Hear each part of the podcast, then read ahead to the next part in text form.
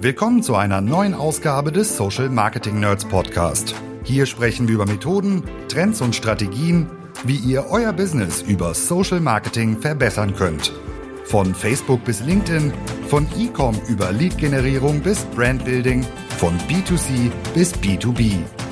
Heute für euch am Mikro Maren Kaspers und Alexander Böker. So, willkommen zu einer neuen Ausgabe vom Social Marketing Nerds Podcast. Heute mal wieder zum Thema B2B Marketing und dann natürlich mit Maren bei mir. Hallo Maren. Hi Alexander.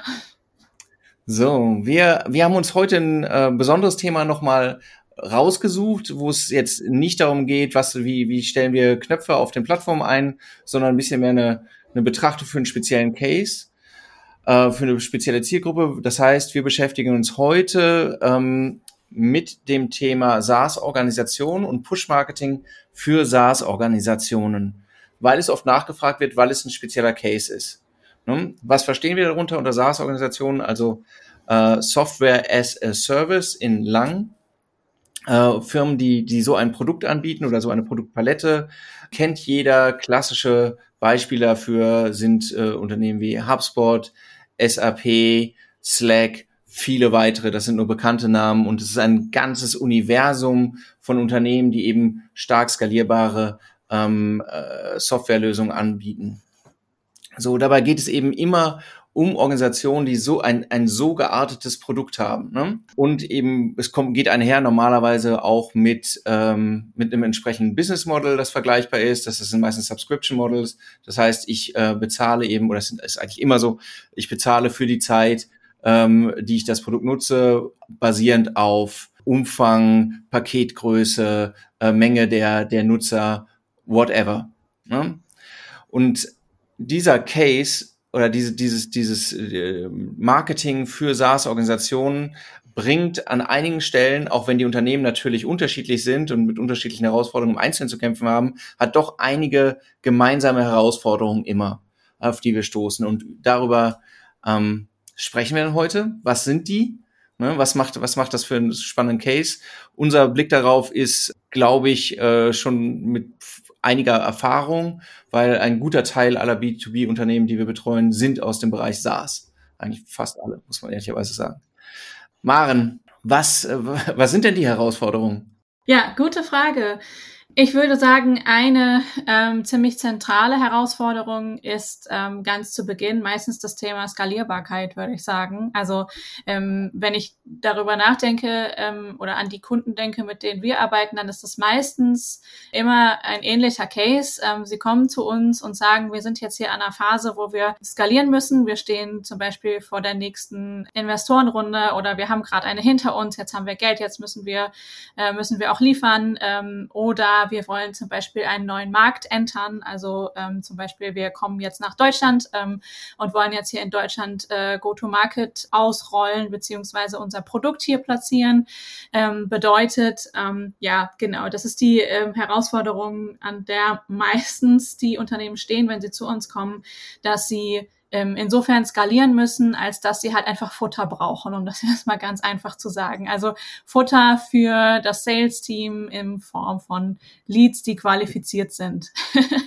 ähm, und das meistens halt nicht in Mengen, die man an einer Hand abzählen kann, sondern halt in Mengen von Leads, die ja dann bis in die Hunderte und Tausende gehen. Bedeutet, ähm, es muss schnell viel generiert werden. So, und es muss schnell und ähm, zuverlässig eine Leadmaschine aufgebaut werden. Ich würde sagen, das ist so eins der zentralen, ähm, eine der zentralen Herausforderungen, ähm, ganz zu Beginn, ähm, kombiniert mit der Tatsache, dass die meisten SaaS-Organisationen ein Produkt anbieten, das nicht auf den ersten Blick zu verstehen ist oder auch relativ erklärungsbedürftig ist. Bedeutet, ähm, es geht darum, dieses Produkt runterzubrechen, so dass die Zielgruppe versteht, was habe ich denn eigentlich von dem Produkt, wie kann mir dieses Produkt in meinem Berufsalltag helfen, wie kann es mich verbessern, wie kann es meine Arbeit verbessern und genau mit diesen Botschaften dann an die Zielgruppe heranzutreten. Also ich würde sagen, das sind zwei zentrale Herausforderungen ganz zu Beginn. Welche siehst du noch? Ja, wir, das, das Produkt ist normalerweise nicht ganz, normalerweise nicht ganz einfach zu erklären. Äh, meistens, in vielen Fällen ersetzt es ja etwas, was, was bereits im Einsatz ist. Und vielleicht nicht ein gleichartiges Produkt, aber den Mehrwert herauszustellen ist halt am Ende auch eine kommunikative Herausforderung. Dann reden wir eben auch von Produkten, die ähm, normalerweise in, äh, in, in vielen Fällen eben eher hochpreisig sind?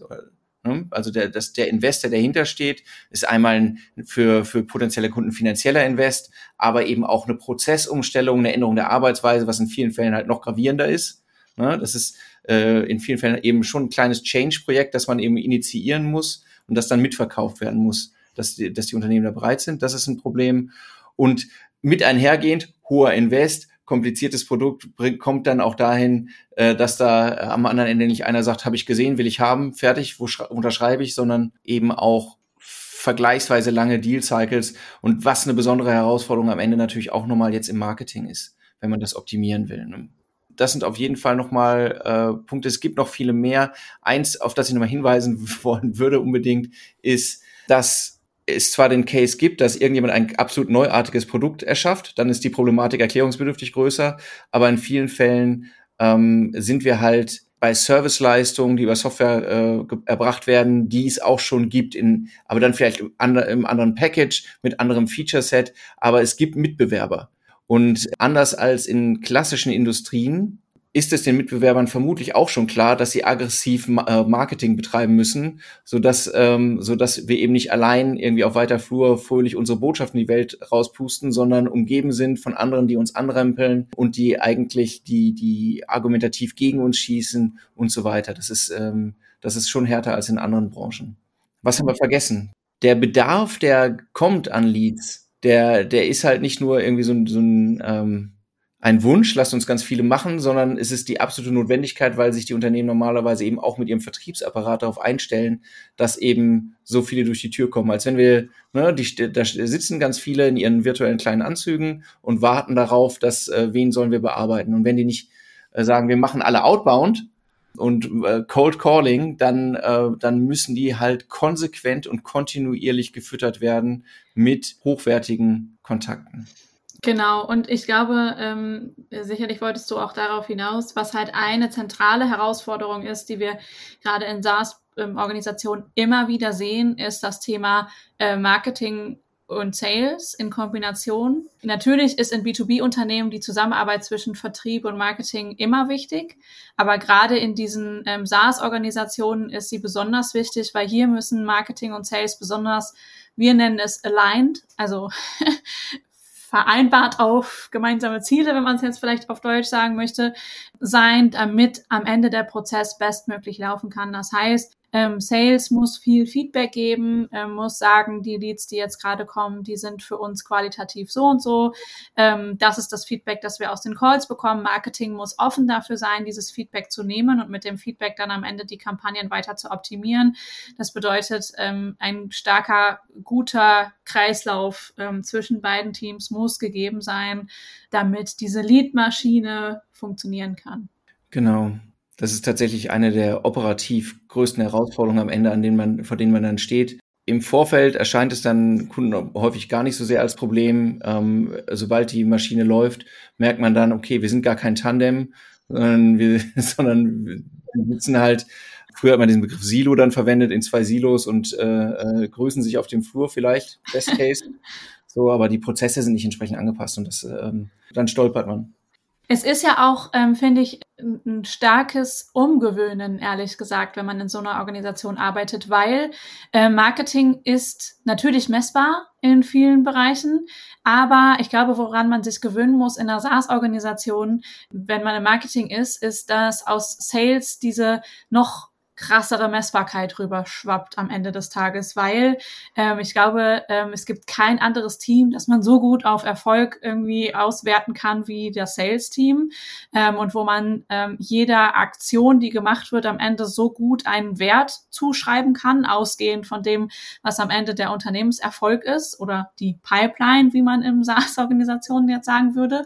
Und all das lässt sich halt sehr gut dann auch auf die Marketingaktivitäten übertragen. Das heißt, ähm, ich kenne es ja selber aus meiner eigenen Vergangenheit ähm, und wir sehen es ja jetzt auch bei vielen SaaS-Kunden, mit denen wir zusammenarbeiten. Es ist erstmal eine Herausforderung als Marketingteam, sich darauf zu verständigen, dass Erfolge und Aktivitäten ab sofort auch in ja, Geldwerten am Ende gemessen werden, beziehungsweise in Anteilen an der Pipeline und dass halt jede Aktivität über verschiedene Systeme, CRM wie HubSpot und Salesforce am Ende auch gegengerechnet werden kann und dann sehr gut entschieden werden kann, nicht mehr nur aus Bauchgefühl, sondern auch auf Datenbasis, was ist eigentlich sinnvoll ähm, und was nicht.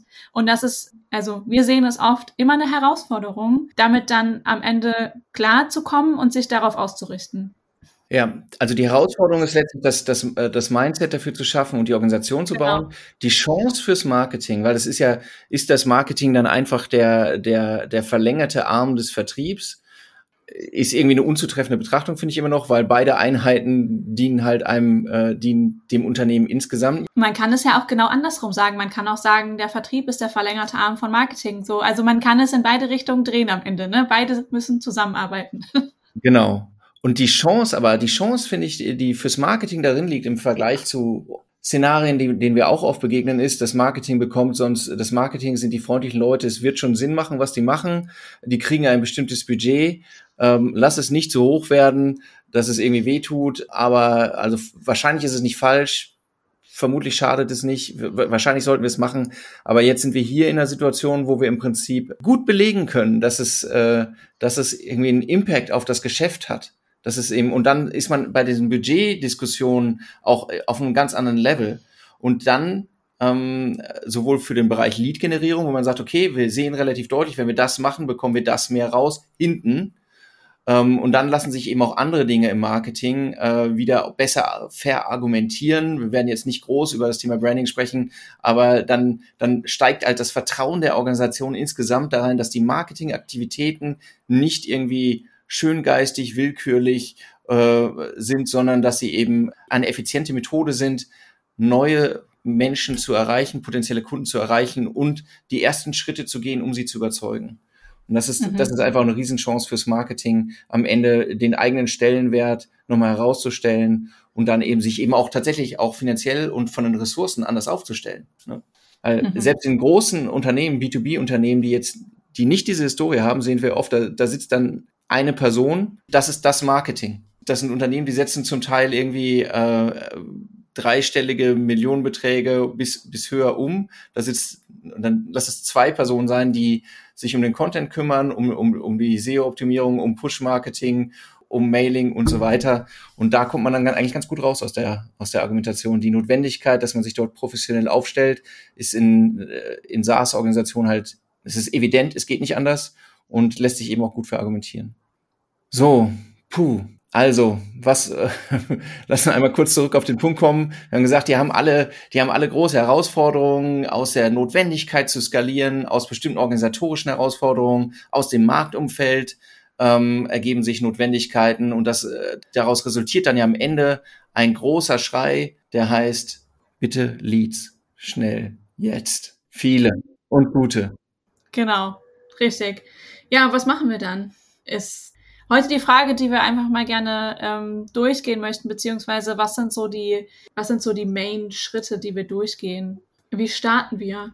Ich würde sagen, wenn ich so zurückblicke auf die, ähm, auf den Start, den Kickoff der letzten SaaS-Kunden, mit denen wir zusammenarbeiten, bleibt mir in Erinnerung am Anfang immer ein erster Demo-Call, äh, den ich mache, weil für uns beide ähm, geht es immer am Anfang darum, einmal zu verstehen, was ist eigentlich das Produkt, äh, was sind die Stärken des Produktes und damit dann auch, äh, worum geht es eigentlich in dem Unternehmen. So, das ist halt erstmal essentiell für uns, ähm, sollte auch für euch essentiell sein. Das sage ich jetzt an der Stelle deswegen, weil ich kenne das selber. Ich ähm, habe auch einen SaaS-Hintergrund und ich bin auch mal in einem SaaS-Unternehmen gestartet, ohne zu wissen, dass ich in einem SaaS-Unternehmen arbeite, weil ich zu der Zeit halt wirklich noch gar keinen Plan hatte davon, was ist eigentlich B2B und was ist SaaS. Und am Anfang nicht verstanden habe, warum mir ständig gesagt wurde, bitte nimm doch an einer bestimmten Anzahl von Sales Calls teil, an Demos, ähm, setz dich einfach rein und hör zu. Das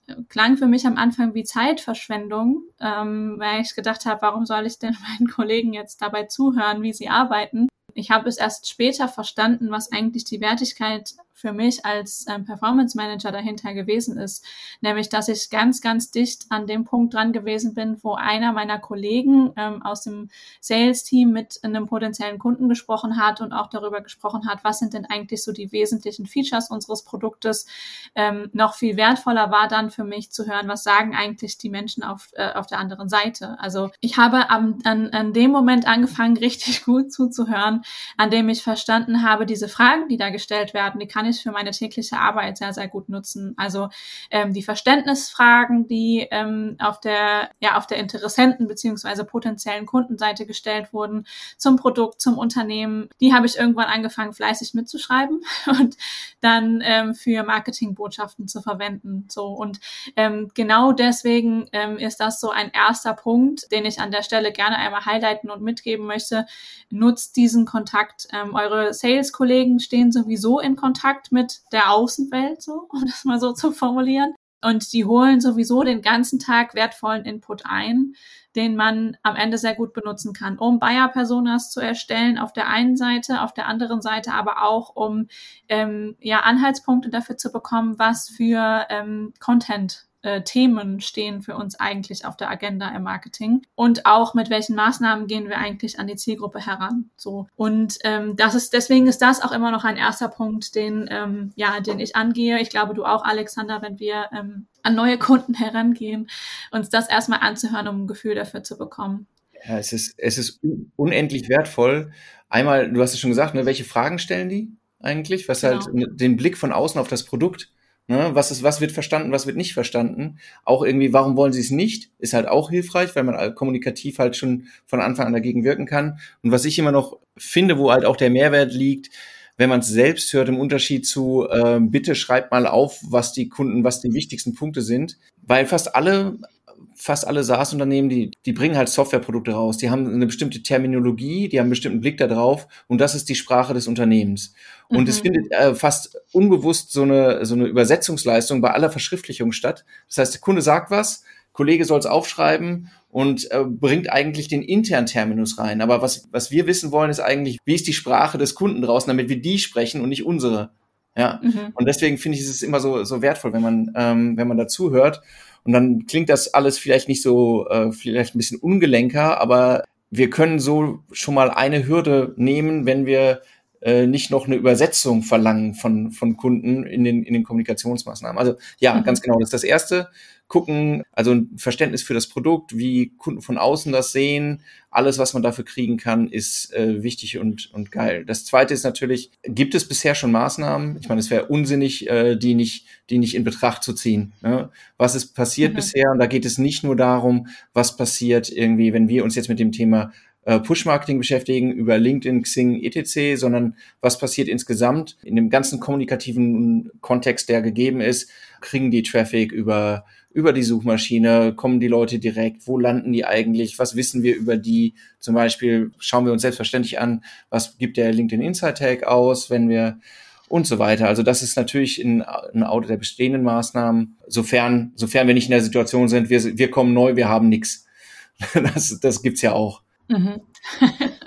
Und dann ein Punkt, ich glaube, das ist, wir haben da am Anfang jetzt schon eine ganze Weile drüber gesprochen, die Organisation verstehen, wie ist die aufgestellt, weil das halt ein, wie sind Marketing, Vertrieb aufgestellt, wie funktioniert die Weitergabe von Leads, welche, wer ist zuständig, ganz ehrlich auch, um es einmal zu verstehen, weil das wird am Ende diese, der Punkt sein, wo sich entscheidet, ob wir, ob wir stolpern oder nicht.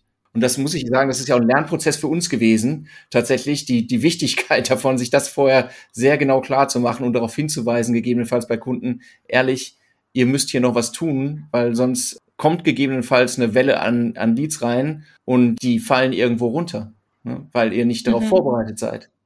Das ist sicherlich auch der Grund, warum ähm, wir jetzt gelernt haben. Also wir lernen ja auch in der kontinuierlichen Zusammenarbeit, lernen wir ja auch äh, viele Dinge dazu und warum wir gelernt haben, in äh, die frühen Prozesse, in denen wir darüber sprechen, wie gehen wir eigentlich vor, wir machen einen Kick-off-Call, ähm, gerne auch Verantwortliche aus dem Sales-Bereich mit dazu nehmen von Anfang an. Nicht, weil wir sagen, wir brauchen hier ähm, Verbündete im Sales-Team, die am Ende mit uns zusammen daran arbeiten können, ähm, dass Marketing besser wird, sondern uns geht es darum, dass wir verstehen, wie geht Sales eigentlich vor. Also das ist dass wir das von Anfang an verstehen. Was sind die verschiedenen ähm, Definitionen im Sales-Bereich? Wie werden die Lead-Stages äh, von Seiten Sales definiert? Wie gehen sie mit den Leads um, die aktuell schon reinkommen aus verschiedenen Quellen? Ähm, und wie sind sie insgesamt aufgestellt? Gibt es zum Beispiel ein SDR-Team? Gibt es tatsächlich auch immer noch nicht überall? Das ist jetzt auch SaaS-Sprache. Ähm. Was ist denn ein SDR oder, oder BDR-Team? Kann ich eine ganz witzige Anekdote zu erzählen. Äh, wie gesagt, habe ich ja äh, selber auch in einem äh, SaaS-Unternehmen gearbeitet und ich habe die ganze Zeit, ähm, die ganzen Jahre, in denen ich ähm, in diesem Unternehmen gearbeitet habe, immer gedacht, SDA oder SDR-Team heißt äh, Sales Development Research Team, ähm, weil ich immer gedacht habe, dass die ähm, SDR-Mitarbeiter und KollegInnen, die ich hatte, diejenigen sind, die den ganzen Tag einfach nur recherchieren. das war immer so meine Eselsbrücke. Ähm, Im Prinzip ist es äh, sicherlich keine falsche Eselsbrücke, denn die ähm, SDA oder BDA heißen sie in manchen Unternehmen, KollegInnen sind diejenigen, die die Leads aus dem Marketing als erstes bekommen. Also wenn die Leads im Marketing qualifiziert wurden, dann gehen sie an das SDA-Team und dort sitzen dann ähm, fleißige ich würde mal sagen, Nachwuchs-Sales-Kräfte, die ähm, diese Leads recherchieren, sich angucken, ähm, sind die für uns interessant, also sind die für Sales interessant, kommen die aus dem richtigen ähm, Unternehmensbereich, äh, zum Beispiel aus der richtigen Tätigkeit, ist das Unternehmen für uns spannend, haben wir vielleicht schon irgendwie Kontakte zu dem Unternehmen, die einfach da sehr viel vorbereitende Maßnahmen treffen, bevor diese Leads dann am Ende ähm, von Sales akzeptiert werden und dann zu den Senior-Sales-Kräften weitergegeben werden. Erstmal so ganz einfach ausgedrückt ausgedrückt. Es heißt natürlich nicht Sales Development Research Team, sondern es heißt Sales Development Representative. Ja, genau. Das ist ein furchtbares Wort. Ähm, genau, das ist halt im Prinzip so dieses Übergangsteam zwischen Marketing und Sales. In manchen Unternehmen gehört dieses Team sogar zu Marketing, in anderen Unternehmen gehört es zu Sales. Ähm, es ist halt einfach die Brücke, würde ich so sagen. Ja, die Aufgaben, also es variiert ja auch, wie weit der, wie weit die Leads oder die Kontakte dann dort begleitet werden. Ist es der Erstkontakt? Passiert, passiert da schon was oder, oder nicht? Ist jetzt für unsere Definition auch erstmal im Detail nicht so wichtig. Für uns ist erstmal wichtig zu verstehen, gibt es diesen Prozess? Gibt es einen qualifizierten Prozess? Ist der bereits erprobt? Ähm, ist der für, für solche Mengen ausgelegt. Und ein Punkt hast du eben auch gesagt, weswegen es trotzdem auch natürlich äh, ein bisschen äh, für uns auch nochmal gut ist, wenn, wenn Sales von Anfang an im Boot ist, wenn nicht viel Erfahrung da ist mit solchen Prozessen. Wir brauchen am Ende Sales, um besser zu werden. Wir brauchen viel Feedback. Das ist nicht überall gelernt, dass es so ist. Und die Notwendigkeit, ähm, das zu erklären, warum ist das so und warum ist es auch erstmal gut, oder völlig okay, wenn nicht perfekte Leads oder vorbereitete Leads durchkommen, aber trotzdem bewertet werden müssen, das Feedback zurückgespielt werden muss. Und warum, warum gehört das dazu? Ne? Warum ist das nicht von Anfang an 1a alles und lässt sich so einstellen? Das ist, ähm, das ist natürlich auch ein Punkt, der ist, der ist dann immer wichtig. Mhm. Was, was haben wir noch? Wir haben, wir haben, wir haben eben über das Produktverständnis gesprochen. Ne? Für mich nochmal, auch nochmal wichtig natürlich verstehen, wo steht das Unternehmen jetzt? Also wie ist die Positionierung im Vergleich zu anderen auch? Wie ist das, wie ist das Marktumfeld, in dem sie sind? Sind wir, sind wir der Größte? Sind wir der Kleinste? Kommen wir? Und die Ziele, die dahinter liegen. Also es gibt immer Wachstumsziele, sonst würden wir für ein Unternehmen oder für ein SaaS-Unternehmen auch nicht arbeiten, weil dann ähm, kann ich das Ende der Firma auch relativ klar vorhersagen. Aber wir müssen verstehen, was das ist und wie die, wie die kalkuliert sind, um eben dann auch informiert zu sagen, okay, dann für die Ziele, die ihr habt, ähm, schlagen wir folgendes Vorgehen vor. Und das ist nicht gleich, je nachdem, in welchen Märkten wir sind, wie ambitioniert die Ziele sind, ob wir irgendwie, äh, ist die Marke bereits bekannt, kennt uns keine Sau, ne, das, das, das muss halt auch angepasst werden. Deswegen ist es wichtig, dieses Umfeld mhm. äh, für uns auch nochmal zu verstehen. Und das passiert alles, also diese Punkte passieren ja alle, bevor wir uns irgendeinen Gedanken dazu machen, was machen wir hier eigentlich operativ, sondern es ist alles im Vorfeld und zu gucken, wie, ehrlich gesagt, wie senior ist die Organisation eigentlich auch, was den, ähm, was das Thema Lead Gen angeht. Also ist es jetzt lediglich die Frage, wie schmeißen wir die, wie bauen wir die Maschine, schmeißen sie an und dann äh, rattert das so durch? Oder muss man halt eine viel stärkere Begleitung machen, weil die, weil es letztlich noch so ein Education-Prozess in der, in der Company ist. Das ist ja nicht negativ, ist ja gut, wenn es, und so eine Entwicklung ist ja auch notwendig, aber das äh, abhängig davon würde man ja auch unterschiedlich vorgehen. Es bringt nichts, irgendwie äh, auf 100 Prozent irgendwie vorne zu gehen, wenn hinten nichts, äh, nichts abgearbeitet werden kann oder es keine vernünftigen Prozesse gibt. Und muss man auch sagen, auch aus, aus leidvoller eigener Erfahrung zeigt sich, wie wichtig das ist, von Anfang an irgendwie so ein Fähnchen zu schwenken und zu sagen, okay, ist denn klar, was passiert, wenn hier einer durch die Tür geht? Oder ist das Glückssache? Mhm, genau. Um das ein bisschen praktisch zu machen an der Stelle, das ist auch der Punkt, an dem sich für uns schon so in dem ersten Blick herauskristallisiert? Gehen wir sehr stark im Upper Funnel raus zum Beispiel oder ähm, gibt es halt Ansatzpunkte, wo wir schon im Mid-Funnel ähm, rausgehen können? Das heißt, wo wir halt schon irgendwie mit ein bisschen ausgefeilteren Retargeting-Strategien rausgehen können. Das wäre zum Beispiel der Fall, wenn die Organisation jetzt an sich schon ein bisschen senioriger wäre, Traffic, ähm, viel Traffic bekommt, zum Beispiel von anderen Plattformen. Ähm, es kann ja zum Beispiel sein, dass eine Organisation schon von sich aus sehr stark organisch aufgestellt ist, einen sehr guten Blog zum Beispiel schon aufgebaut hat, deswegen organisch sehr viel Traffic einfach schon bekommt und sich an dem Punkt dann überlegt, wir kriegen hier ganz viel organisch, ähm, die Leute sind alle auf unseren Seiten, aber wir ähm, ja, kriegen irgendwie nicht so richtig den Kontaktpunkt zu diesen Menschen hin ähm, oder wir sammeln über diese äh, Maßnahmen trotzdem nicht genug Leads ein oder nur einen Bruchteil und ähm, wir brauchen jetzt Hilfe dabei, wie kriegen wir es denn hin, dass wir ja zu diesen äh, zu diesem zu diesem Traffic, der auf äh, unseren Content ähm, schon landet, jetzt auch Gesichter bekommen, so oder Anknüpfungspunkte.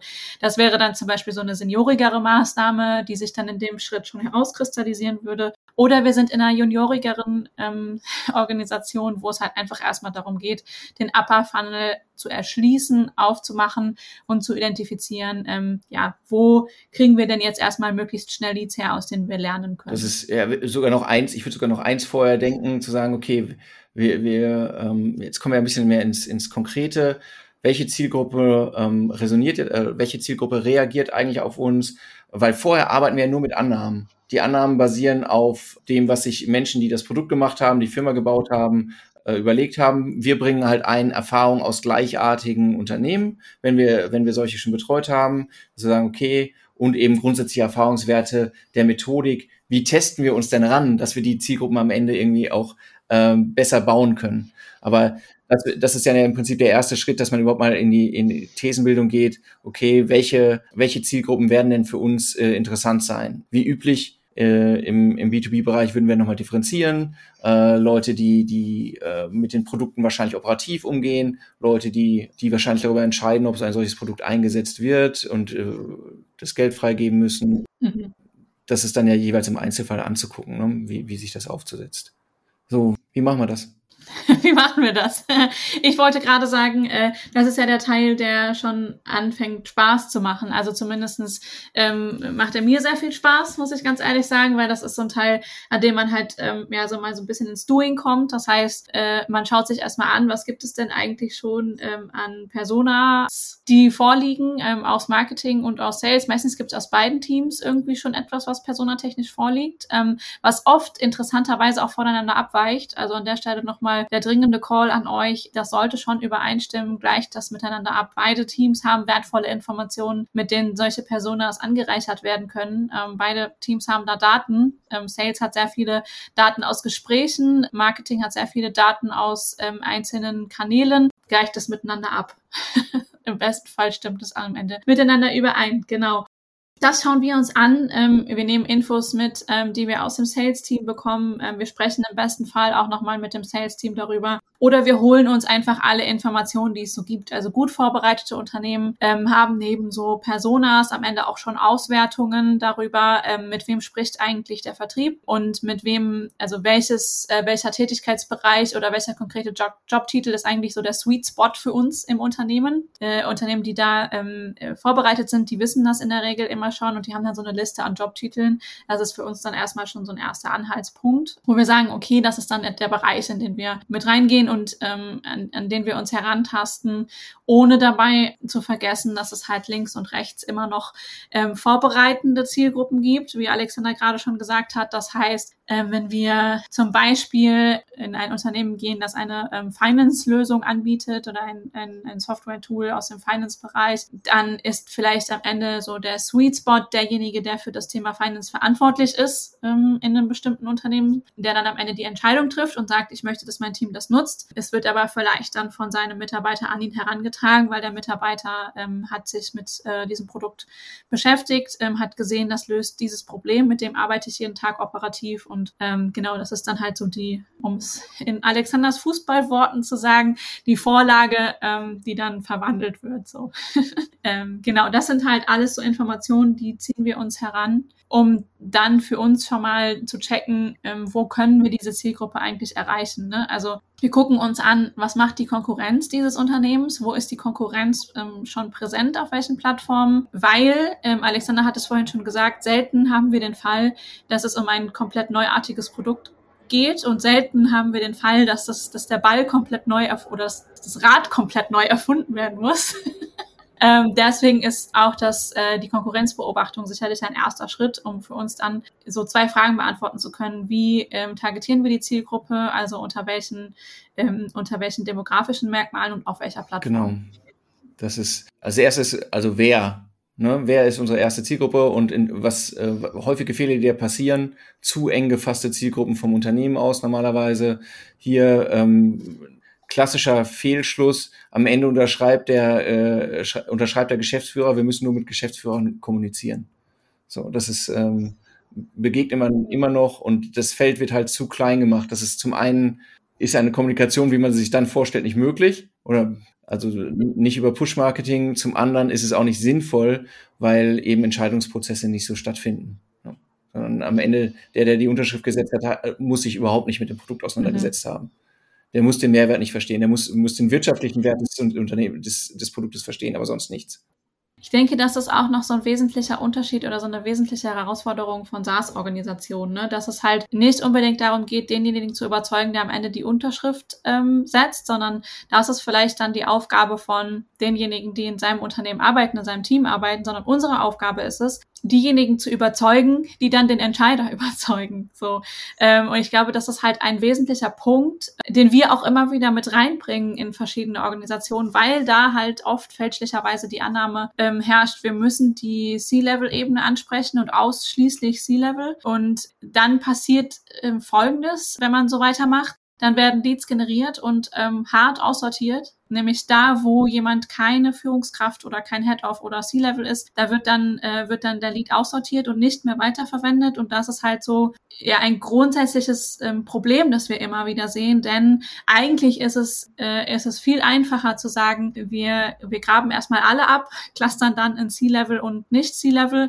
Leute, die aus SaaS-Unternehmen kommen und da schon sehr tief drin sind, die werden vielleicht auch clustern zwischen ATL und BTL. Das sind die, die äh, Fachworte, also above the line, das sind die Entscheider und below the line, das sind diejenigen, die ähm, in den Teams der Entscheider arbeiten und quasi vorbereitend tätig sind dann. Und dann zu gucken, wie kann ich mit diesen Kontakten umgehen, ähm, damit ich sie am Ende weiter ja, qualifizieren kann. So. Ähm, und ich denke, das ist auch eine wesentliche Herausforderung, die wir am Anfang gar nicht genannt haben, ne? dass man halt verstehen muss, ich muss nicht diesen einen Menschen überzeugen, sondern ja. es sitzen halt sehr viele Menschen am Tisch, die am Ende entscheiden, dass wir dieses Produkt haben wollen. Und ähm, es gilt halt, alle diese Menschen zu überzeugen. Wenn wir den potenziellen Kunden des SaaS-Unternehmens sehen, wie, wie so eine Burg, wir müssen halt in diese Burg kommen. Natürlich sitzt irgendwie der König im Bunker ganz innen drin, aber anzunehmen, dass wir von außen irgendwie äh, irgendwie den, den Megatreffer landen und, äh, und bei ihm auf dem Tisch platziert werden, ist halt unwahrscheinlich und vor allen Dingen unwahrscheinlich teuer. So, wenn, ne, wenn es denn funktioniert. Und viel einfacher ist mhm. es, wir hüpfen einfach nur über die Mauer und sagen den ganzen Leuten, die, die ihm Essen bringen oder so dem König Essen bringen oder sonst was da, hey, hier sind wir, wir sind toll. So, ähm, und dann arbeiten wir uns vor. Ne? Und dann ähm, schaffen wir im besten Fall so eine, also erstmal eine Aufmerksamkeit innerhalb dieser Burg, ja, mit am besten Fall mit so einer kleinen, mit einer gewissen Viralität. Und wenn wir wissen, dass wir, ähm, wie, wie das funktioniert, dann können wir auch kommunikativ damit umgehen. Können wir sagen, okay, was müssen wir den Leuten sagen, dass sie den anderen sagen? Ne? Das ist halt eine Kommunikation ein bisschen ums Eck, aber wenn man das weiß, ist das, äh, kann man das halt mit, mit einkalkulieren.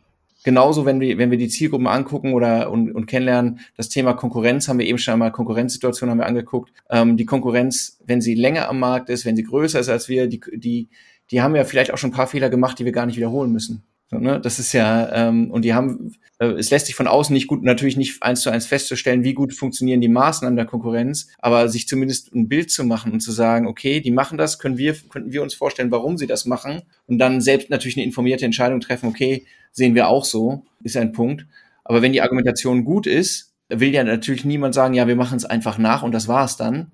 Aber wenn die Argumentation gut ist, die dem anderen allein zu überlassen, ist halt auch Unsinn. Man ja auch äh, erstmal sagen, okay, du hast hier kein Alleinstellungsmerkmal, ich äh, nehme das genauso auf oder verbessere es sogar noch in einem Punkt. Du hast eben schon gesagt, manche Organisationen sind so gut vorbereitet, dass sie die, die Jobtitel ihrer möglichen Zielgruppen womöglich schon haben. Manche haben eben in einem kompletten Playbook auch schon aufgenommen, okay, wer sind meine Konkurrenten? Was können meine Konkurrenten besser als ich? Wie kann ich äh, kommunikativ darauf reagieren für, für ihre Salesabteilung, weil das natürlich dort im Eins zu eins kommt. Aber genauso können wir ja sagen, unsere Kommunikation verlagert sich ja einfach weiter nach vorne und dann können wir manche Argumente eben auch schon mit, mit nach vorne rausschieben und sagen, hey, das ist, das ist etwas, wo wir wissen, dass der Konkurrent nicht, äh, nicht gut ist. Warum nehmen wir das nicht eigentlich, ohne ihn zu nennen, als wichtigen Punkt äh, für ein Produkt wie das, was wir verkaufen, halt direkt auf? Achten Sie darauf, dass ihr bla bla, Ihre, mhm. Ihre Finance Software, äh, ist Ihre Finance Software noch ohne Dativ-Anschluss, bla bla, sowas. Ne? Ja, genau. Und ein wichtiger Punkt, ganz praktisch auch an der Stelle nochmal, wenn es darum geht, Konkurrenz zu betrachten. Wir arbeiten so gerne mit LinkedIn zusammen ähm, an der Stelle. Ich muss es äh, an der Stelle nochmal rausholen, weil es sehr hilfreich sein kann, sich ähm, mit den äh, LinkedIn-Verantwortlichen zu unterhalten darüber, gibt es vielleicht die Möglichkeit, eine Konkurrenzanalyse zu bekommen. Also das ist etwas, was äh, wir in der Zusammenarbeit auch ganz am Anfang immer sehr gerne machen. Ähm, an der Stelle auch wirklich nochmal Grüße an unsere LinkedIn-Verantwortlichen. Ähm, äh, wir haben sie letztes Mal ja auch schon gegrüßt. Genau, also das ist auch ein, ähm, ein wesentlicher Punkt, der für uns ganz wichtig ist. LinkedIn-Verantwortliche bekommt man als Unternehmen meist ja erst dann, wenn man einen bestimmten Spend hat. Äh, wir haben das Glück, dass wir sehr fest äh, mit LinkedIn zusammenarbeiten dürfen. Das ist ähm, für die Kunden, mit denen wir arbeiten, dann auch immer ein Vorteil, dass, denn äh, wir können schon bevor Kampagnen starten an der Stelle sagen, könnt ihr bitte mal schauen, was machen Konkurrenzunternehmen, womit sind Konkurrenzunternehmen erfolgreich. Ähm, wir kriegen diese Daten dann immer anonymisiert. Also wir kriegen das natürlich nicht so ausgeliefert, dass wir sehen können, was macht Unternehmen A äh, bis Z ähm, im Detail. Im Detail aber das sind Informationen, ähm, die geben uns einen gewissen Vorsprung an der Stelle, ähm, so dass wir halt im Targeting schon ein, ein Stückchen weiter vorne anfangen können, weil ähm, oder ein Stückchen weiter hinten, weil wir bestimmte Dinge einfach schon wissen. Ne? Das und das hat da funktioniert, äh, dann probieren wir das auch aus. Ähm, die und die Einstellungen haben funktioniert, die und die Zielgruppe und das ist etwas, ja, was was ich finde auch sehr hilfreich ist. Das ist es. Lass uns, lass uns einen Schritt weitergehen da wo, also das erste haben wir schon gesagt, äh, das ist ein häufiges Problem, Zielgruppenverständnis, äh, wer ist das eigentlich, wird oft zu eng gefasst. Der Punkt, wo noch ein größerer Blindspot ist aus meiner, aus meiner Sicht, ist das Thema ähm, Content. Weil natürlich die Organisation ist ja eigentlich mit dem Need gekommen, hier, ich möchte Leads. So, was und mit der mit ein bisschen der Annahme, klar, dann machen wir Marketingmaßnahmen, Push, klar, das kostet Mediabudget, da schreiben wir drauf, hier Demo beantragen, hier Demo machen, Demo-Termin ausmachen oder hier für Beratungsgespräch sich melden oder sonst was da und dann kommen die Leute schon. Und guess what? Sie tun es nicht, weil es gar keinen Grund gibt. Mhm. So und das, das gebetsmühlenartig muss man sagen, das Thema Content ist ist elementar. Ohne ohne Content ist Push-Marketing nicht nicht möglich. Und genau. das ist auch nicht das eine Content-Piece, das sich irgendjemand mit Blut, Schweiß und Tränen aus den Rippen geschrieben hat, sondern das ist wenn man das nachhaltig betreiben will, ist das verdammt aufwendig. Das, das muss man sehen. Mhm, das ist richtig. Das knüpft ja so ein bisschen an an den Punkt, den wir gerade hatten, an dieses Thema der Zielgruppen ne, und der verschiedenen Zielgruppenbereiche, ähm, ob es jetzt diejenigen sind, die entscheiden oder diejenigen sind, die für die Entscheider arbeiten oder in den Teams der Entscheider arbeiten. Ich glaube, es erklärt sich eigentlich ganz gut, wenn man sich vorstellt, dass ähm, für so ein Produkt, ähm, für ein sehr teures Produkt, viele Menschen ähm, am Entscheidertisch sitzen müssen und die sitzen da aus verschiedenen Teams. Dann sitzt da jemand aus dem Finance-Team, um jetzt halt mal bei dieser Finance-Software zu bleiben. Da sitzt vielleicht dann der Head-Off, weil der muss seine Unterschrift setzen. Da sitzt aber auch sein Mitarbeiter, weil der hat gesagt, das ähm, hilft mir folgendes Problem zu lösen, damit bin ich schneller, damit bin ich erfolgreicher, was weiß ich. Da sitzt dann vielleicht im Zweifel aber auch der ähm, jemand aus dem Einkauf des Unternehmens, da sitzt jemand aus der Rechtsabteilung, weil der prüft, ist das Produkt ja. für uns so in Ordnung, können wir das überhaupt nutzen. Dann sitzen da vielleicht noch. Aus dem IT-Bereich ist das integrierbar in unsere Systemlandschaft. Genau. Uh, Finance, äh, genau. hast du schon gesagt, können wir das Produkt anwenden? Der andere passt das in unsere Wachstumsstrategie. Es gibt, also es könnten ganz unterschiedliche, aus, aus diversen Departments gucken die Leute ganz unterschiedlich auf das Produkt und ihr, ihre, ihre Fragen an das Produkt ja. und an den Nutzen, den es bietet, sind halt, sind halt unterschiedlich. Und, und da sind wir, ehrlich gesagt, sind wir gerade noch auf einer äh, relativ einfachen Ebene, weil das sind Sachfragen, die kommen und wir lassen jetzt sozusagen persönliche Motivation von Leuten im Unternehmen jetzt nochmal komplett außer Acht, aber wir kommunizieren ja an, an, an Menschen, die nochmal auch persönliche Ziele ja. haben. So. genau. Um das mal bildlich zu machen, wie ähm, komplex das Thema Content eigentlich ist, ich glaube, da müssen wir halt gesondert mal drüber sprechen. Aber was wir eigentlich brauchen, optimalerweise, ist ähm, Content, der vertikal einfach im Unternehmen jeden erreicht und Argumente für jeden Bereich im Unternehmen, der am Ende mit entscheiden wird, bietet. Ne? Das heißt, für all diese Menschen, die wir gerade aufgezählt haben, muss es in irgendeiner Form etwas geben, mit dem man sie ähm, erreichen und überzeugen kann oder einfach nur an sie anknüpfen kann. Und dann halt aber auch horizontal.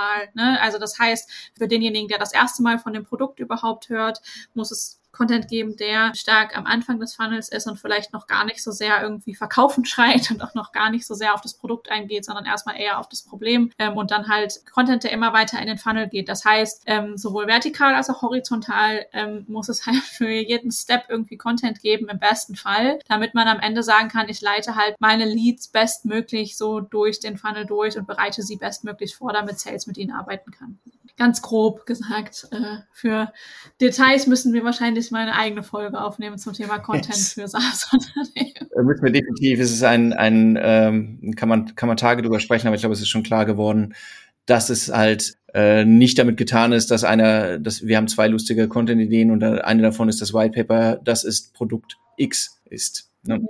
Mhm dann äh, letztlich, wir haben ja ein, wir haben ja noch die, wir haben ja ein Ziel hinterlegt. Also wir sprechen jetzt allgemein von Kontakten oder Leads, aber tatsächlich müssen die ja Bedingungen erfüllen. Genau.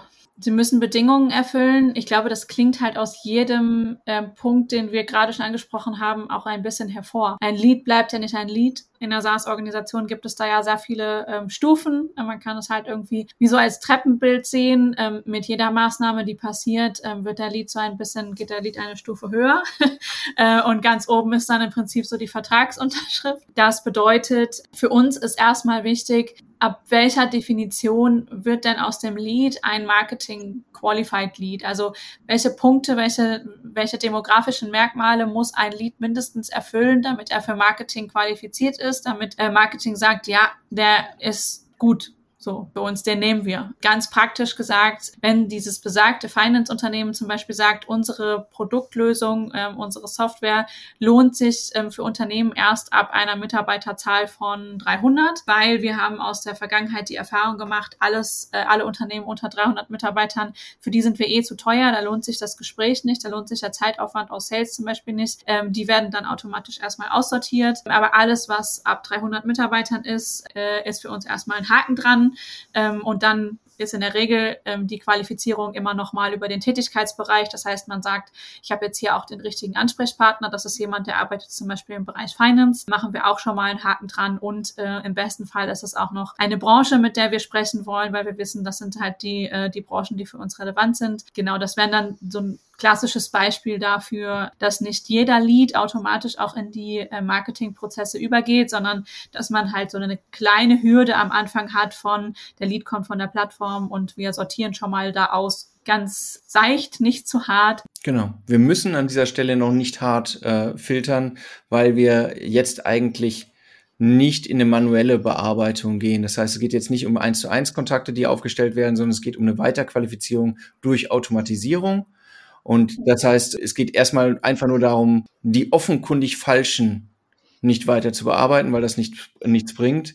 aber ähm, noch nicht zu sagen, wer ist jetzt für mich ähm, mein, mein Lieblingslied oder sowas, das ist zu diesem Zeitpunkt eigentlich noch nicht gegeben. Mhm, genau. Äh, für uns ist natürlich wichtig, dass wir auch im Sinne unserer Kunden agieren und dass wir die Kosten für so einen qualifizierten Lead möglichst gering halten. Denn am Anfang des Funnels sollten die Kosten für ein Lead ja immer noch möglichst gering sein. Das heißt, äh, für uns ist erstmal wichtig zu verstehen, was sind denn die Qualifikationskriterien, nach denen für euch ein Lead zu einem MQL wird. Das ist jetzt der Fachbegriff für den Marketing Qualified Lead, der MQL. Denn wenn wir diese Kriterien wissen, dann können wir direkt schon nach diesen Kriterien targetieren und ähm, generieren nicht so viele Leads, die am Ende aussortiert werden. Denn je mehr Leads aussortiert werden, desto teurer wird auch der MQL für euch. Genau an der Stelle eben auch genau die Frage, wie viel muss ich denn tatsächlich wissen und welche was muss ich sozusagen belegt, bei welche Informationen muss ich von ihm erhalten haben. Klassisches Beispiel ist dann die Telefonnummer zum Beispiel, welche Form von E-Mail-Adresse.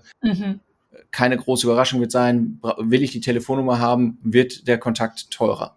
So, ne, weil äh, weniger Menschen bereit sind, erhöht letztlich ja. die Kosten. Und das sind Dinge, die muss man sich im Vorfeld auch überlegen, was brauche ich jetzt wirklich? Kann ich das vielleicht im Nachgang auch nochmal im, im Rahmen des Nurturing äh, besser ermitteln? Oder wie, wie kann ich da vorgehen? Das sind letztlich ein bisschen taktische Fragen, die man an den Anfang stellen muss, abhängig von Branche und so weiter.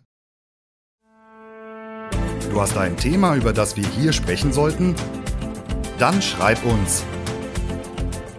Du brauchst Hilfe, damit deine Kampagnen fliegen? Buche eine kostenfreie Strategiesession bei den Nerds. Gut, das ist äh, sehr viel Arbeit. sehr viel Arbeit, bevor wir ähm, tatsächlich dann auf die Plattform gehen. also all das passiert vorbereitend, bevor wir Hand an irgendwelche Kampagnen und an irgendwelche Kanäle legen. Die Kanalauswahl passiert tatsächlich dann auch erst jetzt. Also wir haben jetzt verstanden, wer ist die Zielgruppe, wir haben die Organisation verstanden, wir haben das Produkt soweit verstanden, wir haben uns den Wettbewerb angeguckt, wir haben ungefähr verstanden, welche, auf welcher Contentstufe das Unternehmen unterwegs ist und wie Leads definiert definiert werden oder MQLs definiert werden. Und als nächstes kommt dann für uns die ähm, Frage, wo fangen wir an? Also wo fangen wir an, den Bedarf, der da ist, zu stillen? Also auf welchem Kanal? Und all diese Informationen, die wir vorher eingeholt haben, ähm, die nutzen wir dann für die Entscheidung. Ähm, am wichtigsten ist für uns natürlich, ähm, wo ist die Konkurrenz?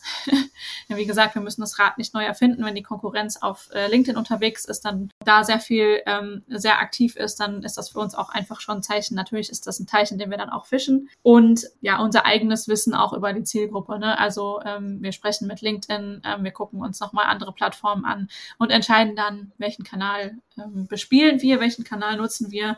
Und das ist keine Überraschung. In der Regel ähm, arbeiten wir da mit LinkedIn im deutschsprachigen Raum, ähm, auch mit Xing, Facebook ab und an mal, genau, aber das ist halt so, glaube ich, die Reihenfolge. Genau, es gibt noch weitere Plattformen, äh, speziell im Bereich äh, Software natürlich, die Produktübersichten bieten, Produktlistings äh, äh, anbieten, die, äh, die auch noch spannend sein können, natürlich später auch, wenn wir später noch über Trust-Faktoren sprechen und so weiter, kann das also mal Thema sein. Aber letztlich muss man, ähm, muss man erst einiges durchgearbeitet haben, um zu sagen, welche Kanäle ergeben jetzt dafür Sinn. Ne? Muss man auch sagen, wir haben auch schon Cases vor uns gehabt, wo man gesagt hat, okay, ist die Zielgruppe überhaupt gut auf der vermutlich als Marketer am besten zu bedienenden Plattform LinkedIn zu erreichen? Leider nein, nur unzureichend. Wir müssen andere Wege gehen. Mhm. Wir müssen, weil die heterogen verteilt ist, äh, die potenzielle Kundschaft ist noch nicht sehr digital, auf äh, jetzt mal in Anführungszeichen den neueren Plattformen.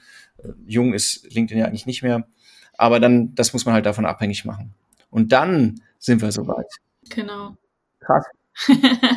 genau, dann ist krass viel passiert. Ähm, dann starten wir quasi mit dem Bauen und dem Generieren der Kampagnen, also mit der wirklichen Kampagnenkonzeption.